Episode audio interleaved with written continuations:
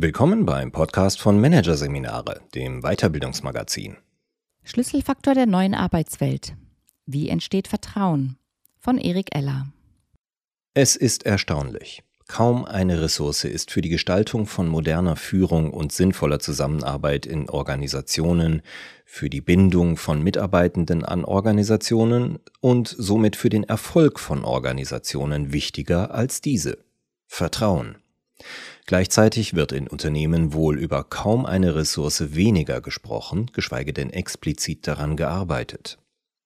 Als sei Vertrauen eine Selbstverständlichkeit. Oder als sei Vertrauen Schicksal, etwas, das eintritt oder eben nicht. Oder als ginge es in Organisationen aktuell einfach um andere Dinge sehr viel mehr, zum Beispiel um Fragen der Employee Experience, um die Regeln von New Leadership oder um die Prinzipien der New Work. Dabei steht und fällt all das mit dem Faktor Vertrauen. Vertrauen ist die Basis. Es ist sowohl der Kit, der Teams zusammenhält, als auch das Schmiermittel im täglichen Miteinander. Zukunftsfähige Organisationen müssen auf Vertrauen bauen, statt durch Kontrollmechanismen Prozesse zu verlangsamen und Ideen im Keim zu ersticken. Im Absicherungszwang betreibt man letztlich bloß Misstrauensmanagement. Vertrauen geht anders. Aktuell fällt es uns Menschen allerdings oft besonders schwer, Vertrauen zu fassen und damit auch Vertrauen zu schenken und diese Ressource aktiv zum Gegenstand unserer Bemühungen zu machen. In einer Welt, in der künstliche Intelligenz Beatles-Lieder neu einspielt, sodass John Lennon sogar zu dem zu Lebzeiten von ihm gehassten Paul McCartney-Song Yesterday seine Gesangsstimme gibt, in einer Welt, in der Avatar-Influencer nicht von menschlichen Markenbotschaftern zu unterscheiden sind und Fake News neben wahren Informationen kursieren, wissen wir nicht mehr, welcher Sache wir noch trauen und wem wir eigentlich noch glauben sollen. Die vielen gegenwärtigen Krisen tun ihr Übriges. Die Anschläge von Terrororganisationen, der Krieg in Europa und Nahost, die zunehmende Wut in der Welt, die Zersplitterungen und Zerwürfnisse politischer Parteien, die Lügen von Ex-Staatsoberhäuptern und zuletzt die verfassungswidrige Handhabe der Regierung mit den Corona-Geldern, All das mindert unser Vertrauensvermögen zurzeit ganz enorm. Herausfordernd kommt hinzu, Vertrauen ist eine Ressource, die ans Eingemachte geht. Sie verlangt, dass wir unsere Sicherheit ein Stück weit abgeben und uns potenziell schwächen, um gemeinsam stark zu werden. Im organisationalen Kontext mögen wir jedoch keine persönlichen Preisgaben. Im Gegenteil, wir verstecken uns gern hinter festen Rollen und sicheren Verhaltensmustern. Wir spiegeln uns gegenseitig unser professionelles Interface vor und arbeiten damit für unseren guten Business Luck, aber gleichzeitig nicht unbedingt für unsere tiefe Vertrauenswürdigkeit. Wie sich der allgemeine Vertrauensverlust und die Ambivalenz mit dieser Ressource in Zahlen ausdrücken, zeigt eine Studie unter weltweit 32.000 Teilnehmenden. Der Trust Barometer 2023 des Unternehmens Edelmann hat erhoben, Weniger als die Hälfte der Deutschen vertraut der Bundesregierung. Und nur 15 Prozent glauben, dass es ihnen in fünf Jahren besser gehen wird als heute. Gleichzeitig zeigt die Studie jedoch auch, von allen Institutionen sind es die Arbeitgeber, denen die Menschen heute am meisten vertrauen. Für Unternehmen entsteht somit eine steigende Verantwortung, dieser Rolle als Vertrauensanker der eigenen Mitarbeiter gerecht zu werden. Gleichzeitig geht für Unternehmen mit dem Faktor Vertrauen die Zukunftsfähigkeit einher. So paradox es scheinen mag, in einer Zeit schwindenden Vertrauens braucht es gerade das Umgekehrte, nämlich wachsendes Vertrauen. Anders bewältigen Unternehmen die zunehmende Komplexität nicht. Und mit Blick auf neue Arbeitsformen, ohne Vertrauen funktioniert das zukunftsweisende Konzept der New Work nicht.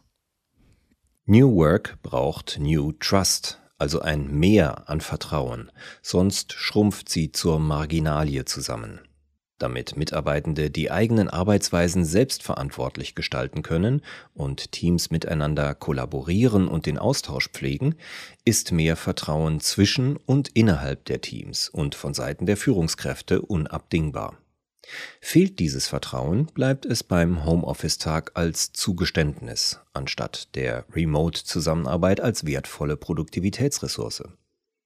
Wenn Unternehmen Hierarchien und damit Kontrolle von oben abbauen, es aber nicht schaffen, das dadurch entstehende Vakuum mit Vertrauen aufzufüllen, verschieben sich die Kontrollmechanismen vom Vertikalen ins Horizontale. Alle kontrollieren dann alle. In der Folge füllen immer mehr Meetings mit immer mehr Teilnehmenden die Kalender und verstopfen E-Mails mit immer größeren Verteilern die Postfächer. Die zentrale Frage der Organisationskulturentwicklung und Teamführung muss folglich und gerade jetzt wieder in den Vordergrund treten. Wie lässt sich innerhalb der Organisation Vertrauen zu Teams, in Teams und zwischen Teams stärken und dafür sorgen, dass sich im Unternehmen eine nachhaltige Vertrauenskultur entwickelt? Oder anders, was ist zu tun, damit die Unternehmenskultur zu einer Vertrauensarchitektur wird, an der alle gemeinsam bauen? Was nicht funktioniert, aber dennoch häufig versucht wird, immer wieder wird an Führungskräfte und Mitarbeitende appelliert, sie sollen sich bitte gegenseitig einfach mehr Vertrauen geben. Doch Vertrauen lässt sich nicht erbitten und nicht einfordern. Warum? Das zeigt sich mit Blick darauf, was Vertrauen im Kern ist. Es handelt sich um eine subjektive, emotional gefärbte Überzeugung, nach der das eigene Verhalten ausgerichtet wird. Die Langdefinition man erwartet, dass die Person, der man vertraut, einem hilfreich sein oder jedenfalls nicht schaden werde. Vertrauen bringt daher Kooperation hervor. Hierbei macht die vertrauende Person Aspekte des eigenen Wohlergehens und der eigenen Sicherheit vom Verhalten des Kooperationspartners abhängig, geht mit dem Vertrauen also auch ein Risiko ein. Kürzer gesagt, Vertrauen ist eine zuversichtliche Entscheidung für Verletzlichkeit. Die persönliche Verletzlichkeit wird zum Beispiel spürbar, wenn Mitarbeitende im Change-Prozess neue Aufgaben übernehmen, im Team eigene Fehler ansprechen oder wenn Führungskräfte Verantwortung abgeben. All das kann schiefgehen. Denn es kann sich herausstellen, dass die Mitarbeitenden den neuen Aufgaben nicht gewachsen sind, dass sie für Fehler bestraft werden, hier zeigt sich eine Berührung von Vertrauen und psychologischer Sicherheit, und mit der übertragenen Verantwortung nicht umgehen können. Genau wegen dieser Ungewissheit, eine Sache kann so herum oder so herum ausgehen, braucht es Vertrauen, also den Entschluss, ich mache mich verletzlich, denke aber, es wird gut gehen, ich werde schon nicht verletzt werden. Ein bloßer Appell für Vertrauen wird in den wenigsten Fällen dazu führen, dass sich Menschen entscheiden, derartige Verletzlichkeiten einzugehen. Vielmehr müssen sie abwägen dürfen, wie hoch ist mein Risiko? Und will ich mich diesem Risiko überlassen? Vertrauen lässt sich also nicht einfach erbitten, geschweige denn top-down verordnen. Dennoch ist Vertrauen mehr als nur ein diffuses Gefühl. Es ist das Ergebnis einer mehr oder weniger bewussten Einschätzung, wobei sich die Bewertung der Vertrauenswürdigkeit einer Person oder Situation auf mehrere sehr verschiedene Elemente stützt. Die Voraussetzungen, unter denen Vertrauen entsteht, sind dabei aus jahrzehntelanger Forschung gut verstanden und auf unterschiedliche Weise systematisiert worden. Die Ausgangsgrundlage bilden drei Faktoren. Erstens, die Person, die das Vertrauen bekommen möchte, muss die Sache, um die es geht, wollen. Zweitens, sie muss diese Sache umsetzen können. Und drittens, diejenige Person wiederum, die vertrauen soll, muss ihr Gegenüber in puncto Wollen und Können einschätzen können. Das heißt, sie braucht Merkmale, anhand derer sie erkennt, mein Gegenüber will und kann meinem Anliegen entsprechen. Das Phänomen des Vertrauens ist daher als Dreieck mit drei Achsen zu verstehen. Wollen, können, einschätzen können. Je höher der Wert auf den drei Achsen, desto größer ist das Vertrauen, das ich aufspannen kann. Wenn auch nur eine der Achsen fehlt oder sehr gering ausgeprägt ist, verschwindet das Vertrauen fast komplett bzw. kann gar nicht erst entstehen. Die Frage ist daher, was können Führungskräfte und Teammitglieder tun, um die drei Vertrauensachsen zu stärken und diese also auf jeweils möglichst hohe Werte zu bringen? Auf der Basis der Vertrauensforschung lassen sich zehn Prinzipien herauskristallisieren, die auf den drei Vertrauensachsen wirksam werden. Auf jeder Achse kommen andere Prinzipien zum Tragen. Sie alle zusammen gilt es zu beherzigen, um eine starke Vertrauenskultur zu errichten. Dabei sind die Prinzipien auf der Achse des Wollens häufig diejenigen, mit denen sich Unternehmen besonders schwer tun und die noch zu wenig in den bestehenden Prozessen und Strukturen verankert sind. Das Können der Mitarbeitenden dagegen wird in den meisten Unternehmen kontinuierlich weiterentwickelt. Auch das Einschätzen können ist meist nicht das primäre Problem, zumindest nicht in Organisationen, in denen Mitarbeitende im Rahmen ihrer Zusammenarbeit eng im Austausch stehen und Feedback großgeschrieben wird. Das Wollen hingegen ist häufig weniger greifbar. Daher lautet die Empfehlung, mit der Vertrauensarbeit zuerst an denjenigen fünf vertrauensbegründenden Prinzipien anzusetzen, die auf der Achse des Wollens wirksam werden. Es handelt sich um Prinzip 1 Benevolenz. Benevolenz bedeutet so viel wie eine wohlwollende Haltung haben. Wenn in Organisationen eine Kultur von wir achten aufeinander herrscht, es also Führungskräften aufrichtig wichtig ist, dass es ihren Mitarbeitenden gut geht und wenn Mitarbeitende gegenseitig auf ihre Interessen und Bedürfnisse Rücksicht nehmen, ist dies ein guter Nährboden für die Entstehung von Vertrauen. Benevolenz basiert auf Empathie. Ich muss mich in einen anderen hineinfühlen können, um zu verstehen, was er oder sie braucht und sich von mir wünscht. In einem ersten Schritt sollten Teammitglieder oder idealerweise, falls möglich, alle Mitarbeitenden der Organisation daher gegenseitig ihre Bedürfnisse verstehen. In einem zweiten Schritt gilt es, gegenseitig auf diese Bedürfnisse zu achten. Egal um welche Situation es geht, wichtig für Führungskräfte wie Teammitglieder ist es, den grundlegenden Mechanismus der Benevolenz zu verinnerlichen, ein potenzieller Vertrauensgeber ist eher bereit, sich verletzbar zu machen, wenn er weiß, dass sein Gegenüber seine Verletzlichkeit spürt und sie nachvollziehen kann. Dann kann er oder sie sich leichter auf die Hoffnung einlassen, dass das Gegenüber verantwortlich mit dieser Verletzlichkeit umgehen wird. Eine Methode, die dies unterstützt, ist das Verfahren Hopes and Fears. Die Mitarbeitenden schreiben hinsichtlich eines Projekts oder eines neuen Themas ihre persönlichen Hoffnungen und Ängste auf. Im Team werden zunächst lediglich Verständnisfragen zu den beschriebenen Dingen geklärt. Dann wird besprochen, wie wollen wir mit den genannten Punkten umgehen? Was können wir tun, um Ängste zu verringern? Und was können wir tun, damit sich Hoffnungen erfüllen? Das Vorgehen zahlt dabei gleich zweifach auf das Benevolenzprinzip ein. Denn alle lernen nicht nur auf effiziente Weise die Bedürfnisse des Teams kennen, sondern erleben allein schon dadurch, dass sich alle die Zeit für ein Gespräch über die Bedürfnisse aller anderen nehmen, was im Team zählt. Nämlich, es ist mir wichtig, dass es dir gut geht. Im Arbeitsalltag kann die nötige Empathie zum Beispiel über ein kleines, scheinbar profanes Mittel artikuliert werden. Entschuldigungen.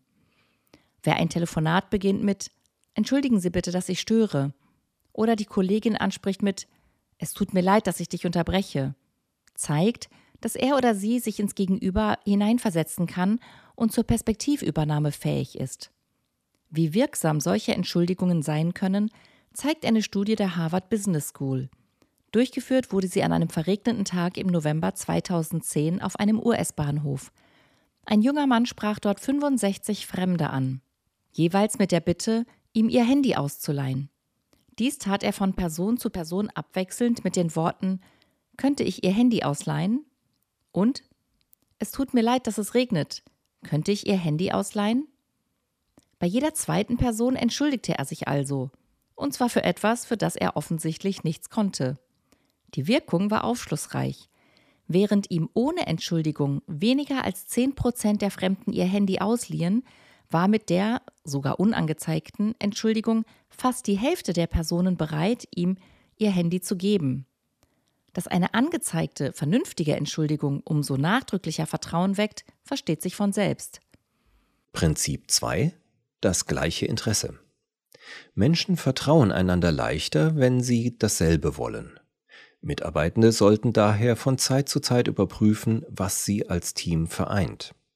Verschiedene Teams wiederum sollten sich vor Augen halten, was sie alle gemeinsam als Angehörige desselben Unternehmens verbindet. Woran glauben alle gemeinsam? Was ist für alle wichtig? Worum geht es der Organisation letztlich? An dieser Stelle kommen die Unternehmensstrategie sowie der Sinn oder Purpose der Organisation zum Tragen. Damit keine Abteilungskämpfe entstehen, kein Neid und keine Missgunst zwischen Teams erwachsen und stattdessen vertraut wird, dass alle in der Organisation letztlich ihr Bestes für alle geben, kommt es darauf an, dass die Richtung, in die das Unternehmen steuert, gut kommuniziert und allen bekannt ist. Und dass sich für die Menschen in der Organisation ein gemeinsamer, höherer Sinn zeigt, dem sich alle gerne anschließen. Beim Möbelhaus IKEA ist das beispielsweise ein besseres Alltagsleben für viele Menschen erschaffen. Beim Kaffeeanbieter Starbucks wir ermöglichen menschliche Verbindungen. Bei Spotify Musik für jedermann. Viele Vertrauensprobleme in Organisationen sind strukturell bedingt. Die selbstgeschaffenen Strukturen, Silos, Abteilungen, Privilegien führen häufig dazu, dass einzelne Teams nicht am selben Strang ziehen, sondern gegeneinander arbeiten. Wenn die Akteurinnen und Akteure innerhalb der Organisation hingegen sprichwörtlich im selben Boot sitzen und sie also spüren, dass sie entweder gemeinsam gewinnen oder gemeinsam verlieren, können sie sich leichter vertrauen. Für eine Verortung, wie es mit dem Vertrauen im Team oder zwischen Teams bestellt ist und wo etwaige Trennlinien bestehen, hilft eine einfache Übung, die allerdings Mut und Offenheit erfordert. Mitarbeitende werden gebeten, auf der Vorderseite eines Zettels fünf Personen aus der eigenen Abteilung oder Organisation zu notieren, denen sie in ihrem Arbeitskontext am meisten vertrauen. Auf der Rückseite des Zettels schreiben Sie fünf Personen, denen Sie am wenigsten vertrauen. Häufig zeigt sich bei diesem Experiment, dass viele Mitarbeitende eine ähnliche Liste erstellen. Sie vertrauen auch selbst denjenigen Personen, auf deren Zettelvorderseite sie stehen, und sie misstrauen denjenigen Personen, bei denen sie ihren Platz auf der Rückseite haben. Geht die Übung auf diese Weise aus, ist das ein Indiz dafür, dass Vertrauen und Misstrauen im Unternehmen strukturell geprägt sind. Das heißt, die Mitarbeitenden vertrauen und misstrauen ihren Kolleginnen und Kollegen nicht aufgrund ihrer persönlichen Eigenschaften, sondern vielmehr deshalb, weil sie konfliktär angetrieben sind. Beim Blick auf die Zettel ist vielleicht zu entdecken, dass die beiden Personengruppen unterschiedliche Rollen haben, anderen Teams zugehören oder auch konfliktbeladene Teilziele vereinbart wurden. Es kann daher nicht deutlich genug betont werden. Eine zentrale Aufgabe zum Etablieren einer Vertrauenskultur ist es, Interessenkonflikte zu identifizieren und in der Folge zu reduzieren, zum Beispiel durch die Überarbeitung von Privilegien und Incentivierungsmechanismen, durch die Formulierung übergreifender Ziele und durch das Herausarbeiten von Sinn und Purpose in eigens hierzu einberufenen Workshops. Prinzip 3 Reziprozität Vertrauen verstärkt sich durch Gegenseitigkeit. Menschen belohnen entgegengebrachtes Vertrauen in der Regel dadurch, dass sie Vertrauen zurückgeben. Dieses Wechselspiel hat eine biochemische Komponente. Nachgewiesen hat sie Paul Zack, Professor für Neuroökonomie an der Claremont University in Kalifornien. In vielen unterschiedlichen Vertrauenssituationen, vom Fallschirmsprung bis zu Gruppenritualen bei indigenen Völkern, entnahm der Wissenschaftler Blutproben bei den beteiligten Menschen und stellte fest, die Werte des Glücks- und Geborgenheitshormons Oxytocin steigen mit gestiegenem Vertrauen. Die Person, die Vertrauen empfängt, schüttet Glückshormone aus und in ihrem Glückskick verhält sie sich dann so, dass sie Vertrauen zurückgibt. Kurz, Vertrauen erzeugt Oxytocin und Oxytocin erzeugt Vertrauen. Nach der biologischen Basis beruht die Reziprozität des Vertrauens aber auch auf einer stark verankerten sozialen Norm. Jeder Mensch weiß, wenn ich etwas erhalten habe, besteht die Erwartung, dass ich auch etwas zurückgebe. Wer Gefälligkeiten annimmt und nie selbst etwas gibt, wird sozial abgewertet. Eine Person muss jedoch den ersten Schritt machen und Vertrauen schenken. Auf die große Frage, wer damit anfängt, muss die Antwort lauten, diejenige Seite, die es eher wegstecken könnte, verletzt zu werden, geht in Vorlage und vertraut. Im Verhältnis zwischen Führungskraft und Mitarbeitenden ist das aufgrund ihrer stärkeren Position in der Organisation im Zweifel die Führungskraft. Und speziell im New Work-Kontext geht die Person der Führungskraft schon deswegen in Vorlage, weil Mitarbeitende ohne einen Vertrauensvorschuss nur schwer eigenverantwortlich und selbstorganisiert arbeiten könnten. Im Vulnerability Cycle das Teamvertrauen stärken. Eine Intervention, die das Reziprozitätsprinzip fördert, ist der Vulnerability Cycle. Die Mitglieder eines Teams beantworten in Runde 1 zunächst die unverfängliche Frage, Was wolltest du schon immer lernen?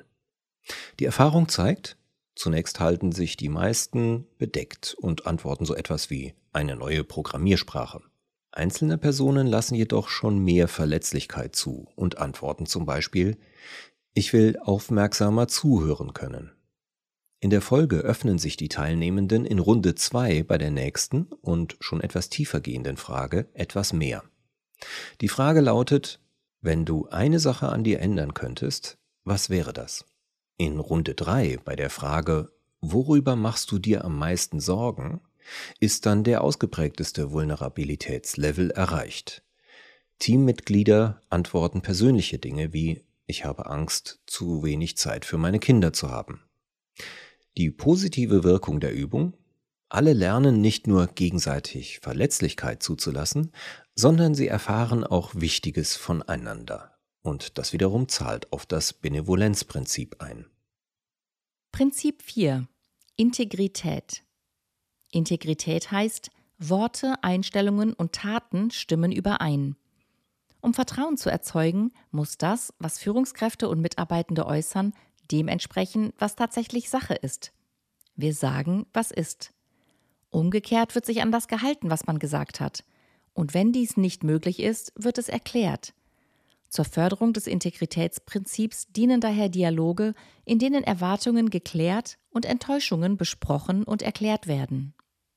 Prinzip 5 Karma Karma ist die Bezeichnung für eine spirituelle Vorstellung, dass jede Handlung physisch wie geistig eine tiefere Folge für das spätere Leben haben wird. Übertragen auf den Vertrauenskontext in Organisationen bedeutet Karma, wenn alle spüren, dass sich Vertrauen lohnt und Vertrauensbrüche negative Folgen haben, fällt es leichter, sich vertrauenswürdig zu verhalten. Hinausgehend über die impliziten Auswirkungen, die jedes Verhalten ohnehin spürbar mit sich bringt, kann das Vertrauenskarma zusätzlich gestärkt werden, indem herausragende Vertrauenszeugnisse, aber auch Vertrauensbrüche von Mitarbeitenden und Führungskräften konkret angesprochen und gegebenenfalls im Team oder sogar der gesamten Organisation sichtbar gemacht werden. Nach außen hin legen Organisationen zum Beispiel Zeugnis über ihre Vertrauenswürdigkeit ab, indem sie sich selbst Klimaziele auferlegen und über die Zielerreichung kontinuierlich öffentlich berichten. All das verdeutlicht, ob in einer Organisation Vertrauen entsteht, ist kein Zufall, sondern lässt sich aktiv gestalten. Anhand der psychologischen Einflussfaktoren von Vertrauen können wirksame Interventionen abgeleitet werden um Vertrauen im Unternehmen gezielt zu entwickeln. So kann im Unternehmen eine Vertrauenskultur entstehen, in der es für Mitarbeitende und Führungskräfte zur Selbstverständlichkeit wird, sich gegenseitig zu vertrauen. Dabei hilft die spezielle selbstverstärkende Dynamik von Vertrauen. Denn wenn Vertrauen erst einmal da ist, hat es eine wunderbare Eigenschaft. Es braucht sich durch die Nutzung nicht auf. Das Gegenteil ist der Fall. Denn Vertrauen ermöglicht Interaktion und gute Interaktionen stärken wiederum Vertrauen. Für Organisationen ist das ein Geschenk. Unter den richtigen Rahmenbedingungen kann das Vertrauen aus sich selbst heraus wachsen, wie ein Schneeball, der ins Rollen kommt und zu einer großen, starken Kugel wird.